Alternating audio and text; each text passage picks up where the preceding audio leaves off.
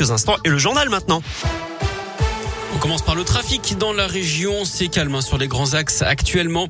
À la une, 250 000 foyers privés d'électricité et une circulation des trains perturbée, notamment en Normandie, conséquence du passage de la tempête Aurore la nuit dernière. 3000 techniciens Enedis sont à pied d'œuvre. Il y a eu des rafales jusqu'à 175 km heure à Fécamp. Trois départements sont en vigilance orange. La Meuse, la Marne et les Ardennes. Chez nous, dans la région, pas de gros dégâts à signaler. Quelques arbres couchés sur les routes en Nord-Isère. Rebondissement dans l'enquête sur l'homme retrouvé décapité et éviscéré à Bolène dans le Vaucluse. Son petit-fils a été interpellé cette nuit à Saint-Paul-Trois-Châteaux dans la Drôme. Cet homme de 37 ans et qui souffre de troubles psychologiques est le principal suspect dans cette affaire. Dans la région, un an de prison ferme pour l'homme qui avait insulté et agressé un infirmier le mois dernier aux urgences du CHU de Clermont-Ferrand. Le prévenu âgé d'une trentaine d'années souffrirait de troubles du comportement. L'Assemblée nationale adopte le projet de loi vigilance sanitaire qui prolonge le pass sanitaire au 31 juillet. Un amendement permettant aux directeurs de collèges et lycées de savoir si leur élève a été vacciné ou non a également été voté. Le texte atterrira au Sénat dès le 28 octobre.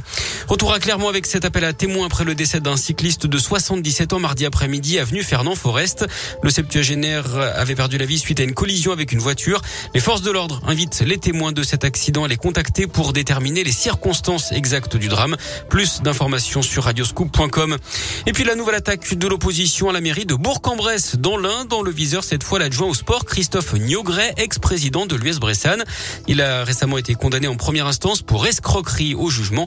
Oran Réagnan, chef de file de la droite et du centre au conseil municipal, parle, je cite, d'une condamnation qui marche qui marque encore un peu plus le discrédit sur le maire et son équipe. Christophe Niogret lui a fait appel hein, de cette décision. Du sport du foot avec la Ligue des Champions et euh, le match nul hier soir entre Lille et Séville 0-0 de la Ligue Europa ce soir au programme. L'OL se déplace au Sparta Prague à 21h. Avant ça à 18h45, Marseille jouera sur la pelouse de la Ladiodrome. Et puis la commission de discipline a tranché hier concernant la Saint-Etienne. Deux matchs de fermeture avec sursis pour le COP Sud, la tribune Jean Snella des Green Angels.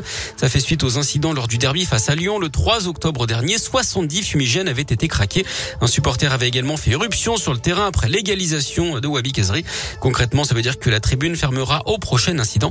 À noter que Zaidou Youssouf, expulsé dimanche à Strasbourg, est copé de deux matchs, dont un ferme. Le milieu de terrain ratera donc la réception d'Angers demain. En basket, la défaite de la Gilbourg en Eurocoupe. Les Bressans battus 73 à 62 par Venise. En rugby, le dossier Lopez est à l'arrêt à Clermont. Camille Lopez a confirmé son intention de quitter la SM un an avant la fin de son contrat d'après la montagne. Mais il reconnaît que la décision ne lui appartient pas et que son départ pourrait être conditionné par le recrutement d'un autre demi d'ouverture. La sortie de nouvel Astérix. Aujourd'hui, 39e album. Ça s'appelle Astérix et le Griffon. 5 millions d'exemplaires ont été imprimés en 17 langues.